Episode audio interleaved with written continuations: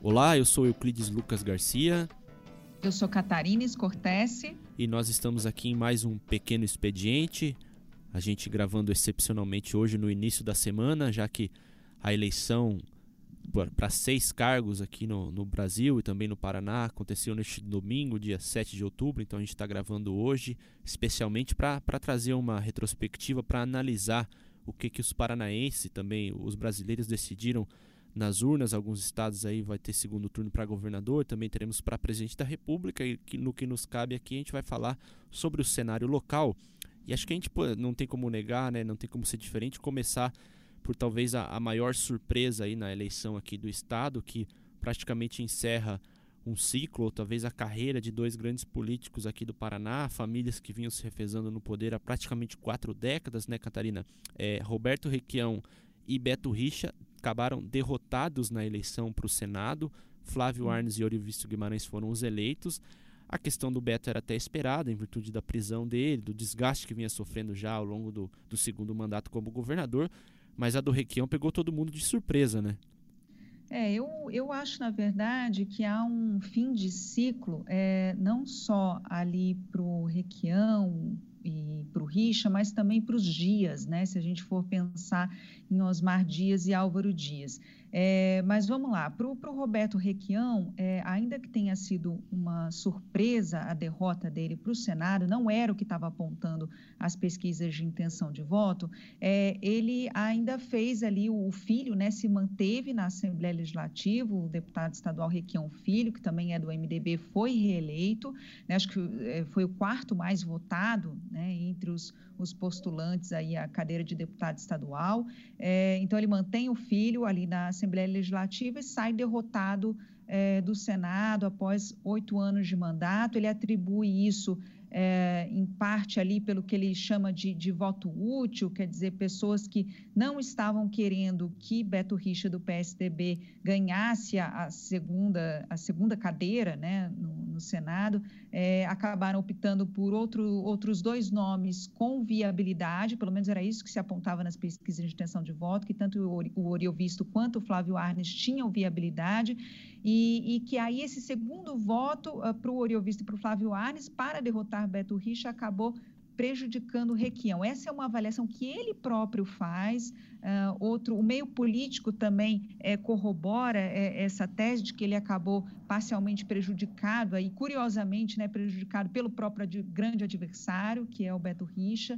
É, então, é essa avaliação que ele faz, mas lembrando que o ciclo do Requião. Uh, em parte é, permanece por, na, nas mãos agora do, do, filho, né? Embora sejam ali eles têm perfis diferentes, né? O Requião tem uma trajetória é, talvez mais aguerrida, um estilo muito marcante. Eu acho que o filho dele não, não traz toda essa, essa pegada, mas o fato é que o filho foi reeleito. O, já o Beto Richa não conseguiu fazer um herdeiro, né? O, o candidato a deputado estadual, Marcelo Richa, também foi derrotado para a cadeira de deputado estadual e, e, acho que muito em função dos escândalos de corrupção, né, que marcou aí a segunda, o segundo mandato de Beto Richa no, no governo do Paraná, é, e mais recentemente, inclusive, envolvendo a prisão do próprio Beto Richa, né, na, no âmbito da Operação Rádio Patrulha, incluiria aí, além de Requião e Richa, a família Dias, porque uh, Álvaro Dias acabou tendo uma participação inexpressiva na corrida para a presidência da República,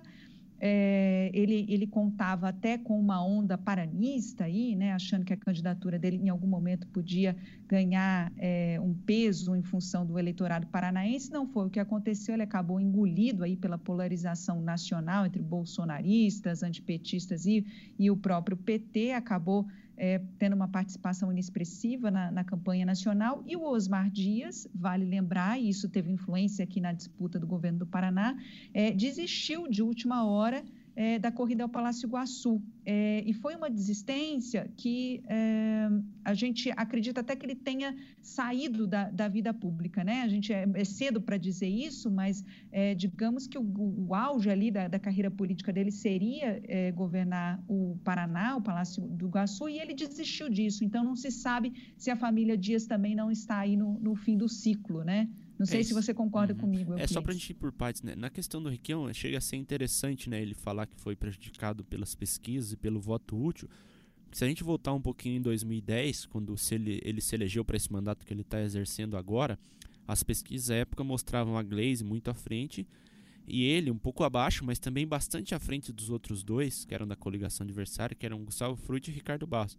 E quando as urnas foram abertas, mostrou-se que a diferença do Gustavo Frutti pro, pro Requião era muito menor.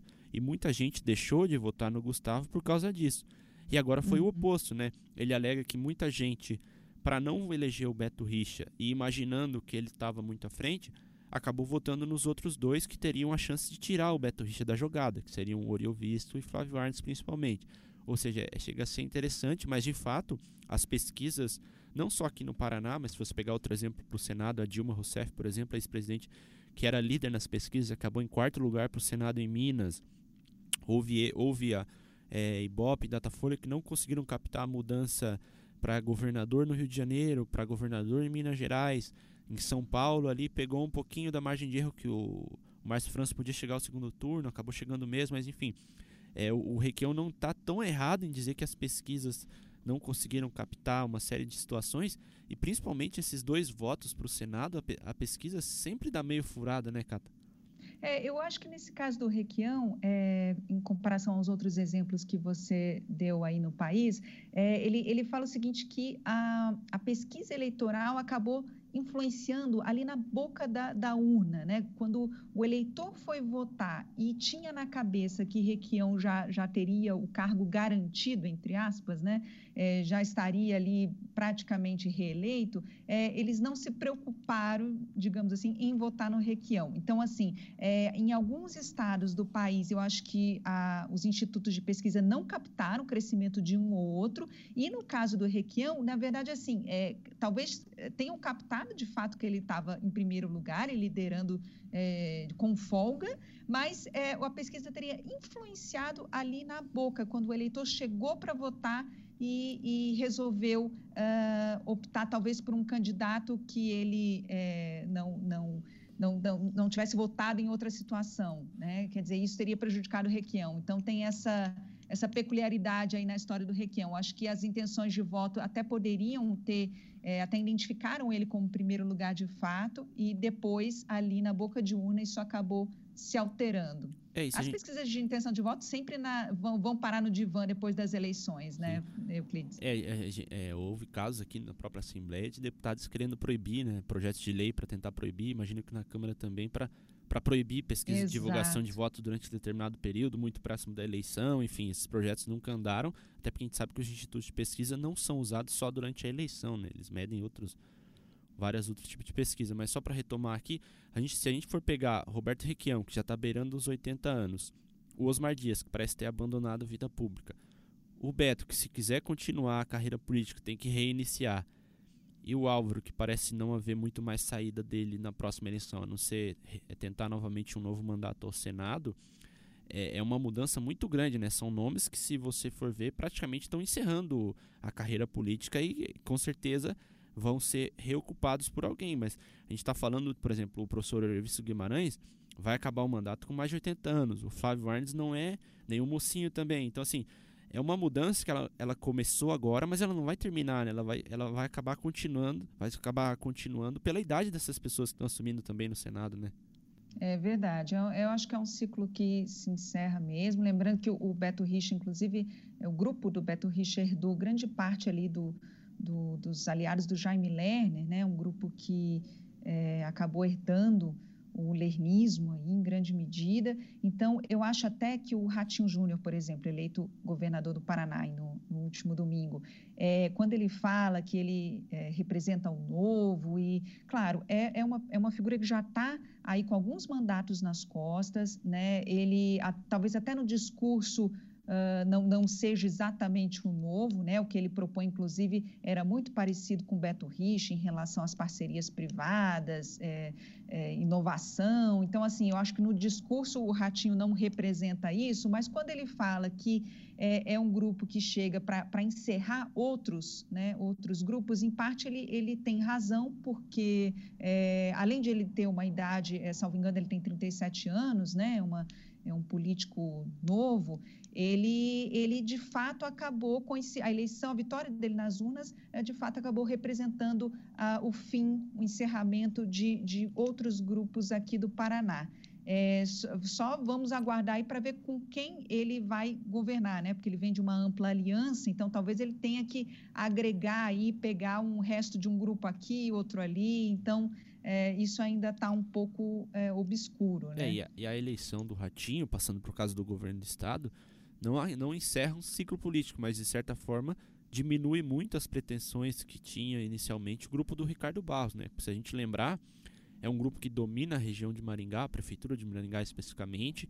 Chegou ao governo do estado, o Ricardo Barros foi ministro do governo Temer, mas aí parece que começou a, a perder um pouco espaço já na eleição para prefeito, quando o Silvio Barros, que é irmão do Ricardo, perdeu a prefeitura de Maringá em 2016. E agora a Cida, que tinha todas as armas na mão da máquina do Estado para tentar se reeleger e continuar no cargo por mais quatro anos, foi fragorosamente derrotada pelo Ratinho, apesar de derramar dinheiro em prefeituras, tentar trazer aliados, enfim, não conseguiu sequer chegar a 20 pontos do, do, na eleição ontem dos votos válidos, e o que também, de certa forma, é uma derrota se não encerra um ciclo, mas pelo menos aí diminui muito o poder de fogo desse grupo, né?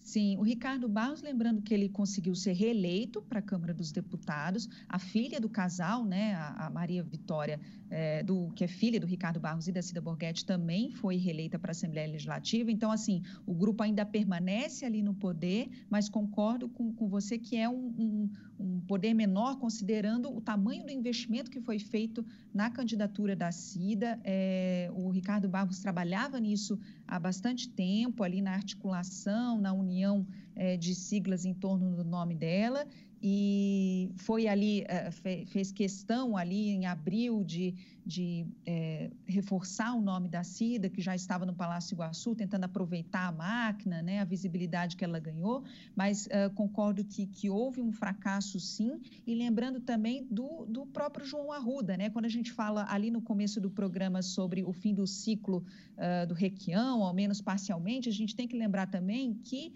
o MDB do Requião e do João Arruda não se saiu bem novamente nessa disputa ao governo do Paraná. Então, é, nem, nem a Cida se saiu bem, nem o João Arruda, que ficou em terceiro lugar na, na corrida ao Palácio Iguaçu. É, então, acho que foram, além da, da vitória aí do, do, Ratinho, eu acho que a gente deve realmente registrar essa derrota também do MDB e do grupo do PP, do grupo do Ricardo Barros. É, e não, e não só a derrota de, de pessoas especificamente, né? a gente está falando dos líderes dos principais grupos, mas a gente pode pegar para trazer um pouco para as bancadas estaduais e federais eleitas, começando pelo próprio MDB, que elegeu apenas aqui na Assembleia dois deputados estaduais. Se a gente lembrar, no auge do governo Requião, chegou a ter quase 15.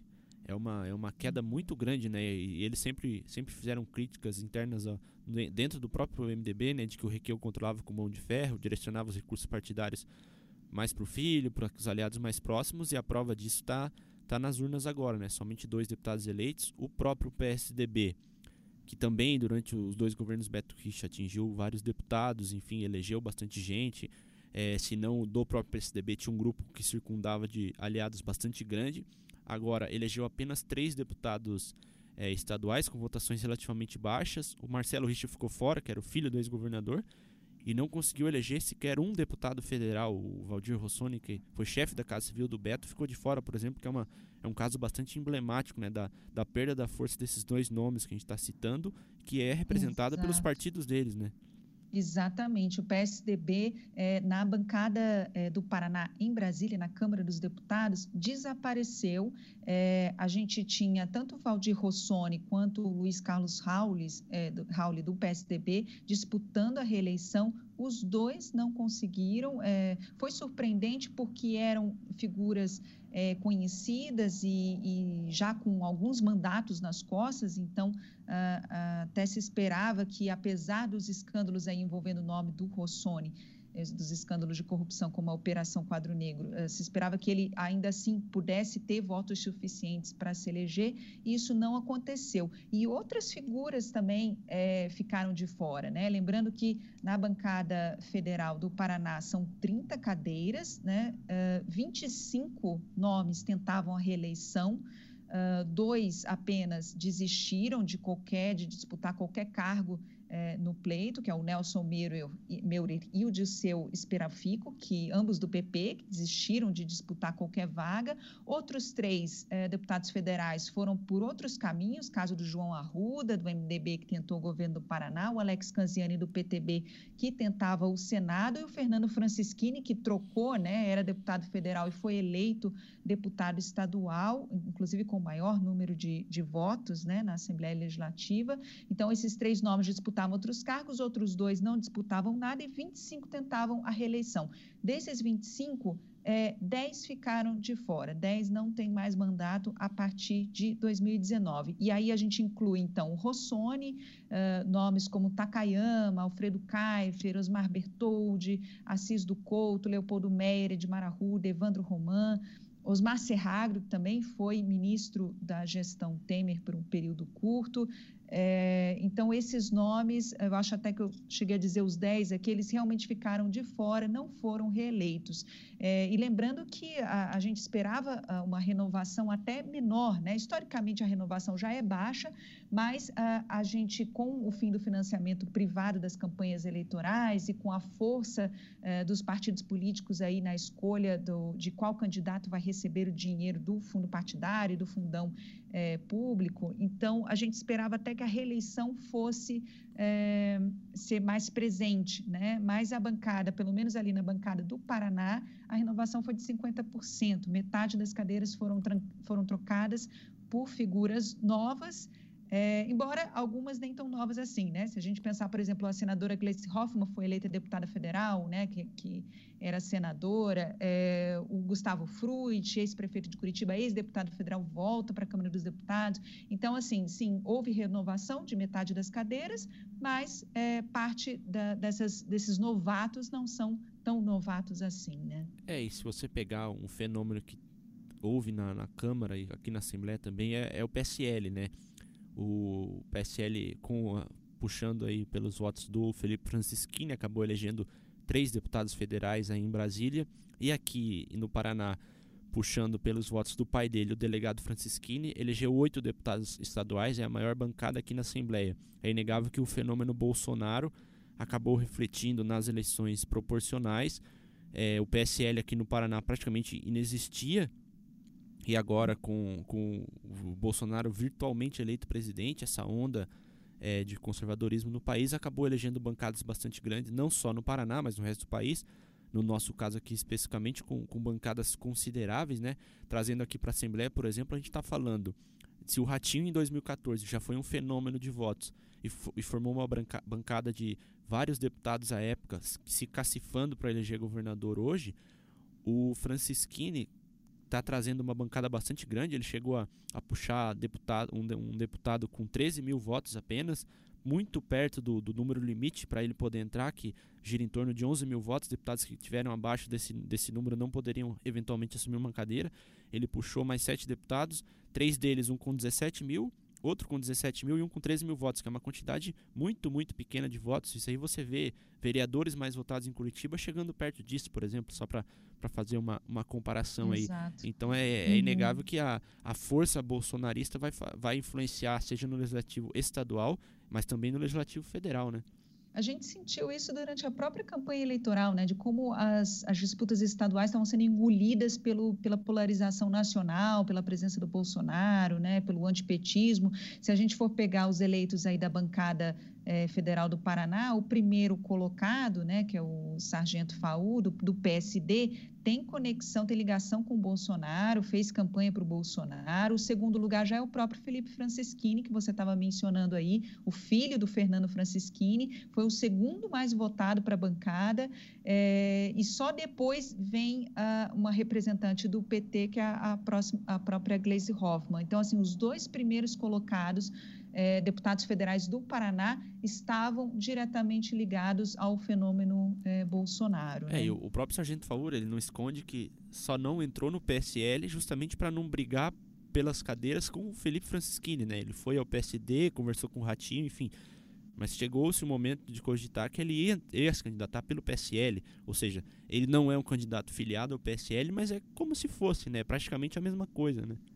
É verdade. E agora, então, o PSL é, passa a ter uma. É, o, PS, o, então Nanico, né, é, era um partido considerado inexpressivo na, na, na, Câmara dos Deputados, passa a ter agora um número até significativo de, de representantes na Câmara dos Deputados, e o Paraná participa disso.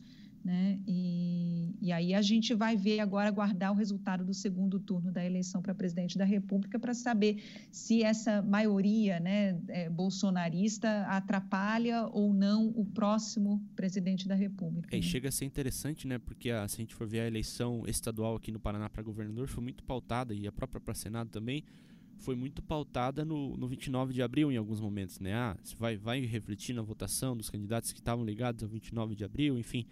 E a gente abre as urnas e o deputado estadual mais votado é quem comandou o 29 de abril na prática, né? O Ou então o Fernando, secretário de Segurança Pública. O, Fran, o Francisquinho era o secretário de Segurança do Beto à época, ele era então o comandante maior da Polícia Militar de toda a corporação que estava atuando para cercar a Assembleia naquele dia e conseguiu mais de 400 mil votos, ou seja, é, não dá para fugir muito de uma análise de que, tirando o Ratinho Júnior, que claro é o governador, é o cargo mais importante do estado, o Francisquini hoje, ainda mais com a derrocada de Requião, de Beto Richa, do, do, dos irmãos Dias, me parece ser o segundo político mais poderoso do Estado, né? Se você considerar a bancada que, elegeu na, que ele elegeu na Assembleia e também a proximidade que ele tem com o Bolsonaro. Em o Bolsonaro sendo eleito presidente, o poder que ele passa a ter para os próximos quatro anos é, é muito grande, né?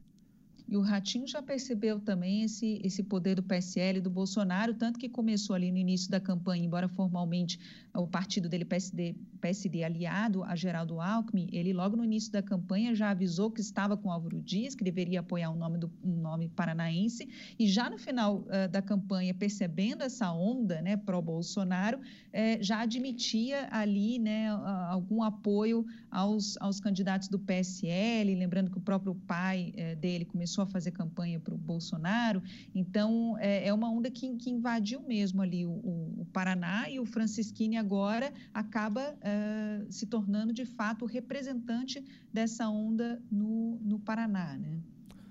Então é isso, a gente vai, vai seguir agora acompanhando aí o, o, desfecho do segundo turno presidencial, que certamente terá reflexos aqui no Paraná. E na semana que vem a gente volta com um novo podcast. Sempre você pode acessar para ouvir aqui no nosso site, também nos aplicativos de celular. Aqui a gente acompanhando todas as notícias agora que a eleição acabou, mas a gente segue aqui atrás de todos os desdobramentos para trazer as informações mais quentes para você. Obrigado, Catarina. Obrigada, Euclides. Obrigada a todos. Valeu, até a próxima.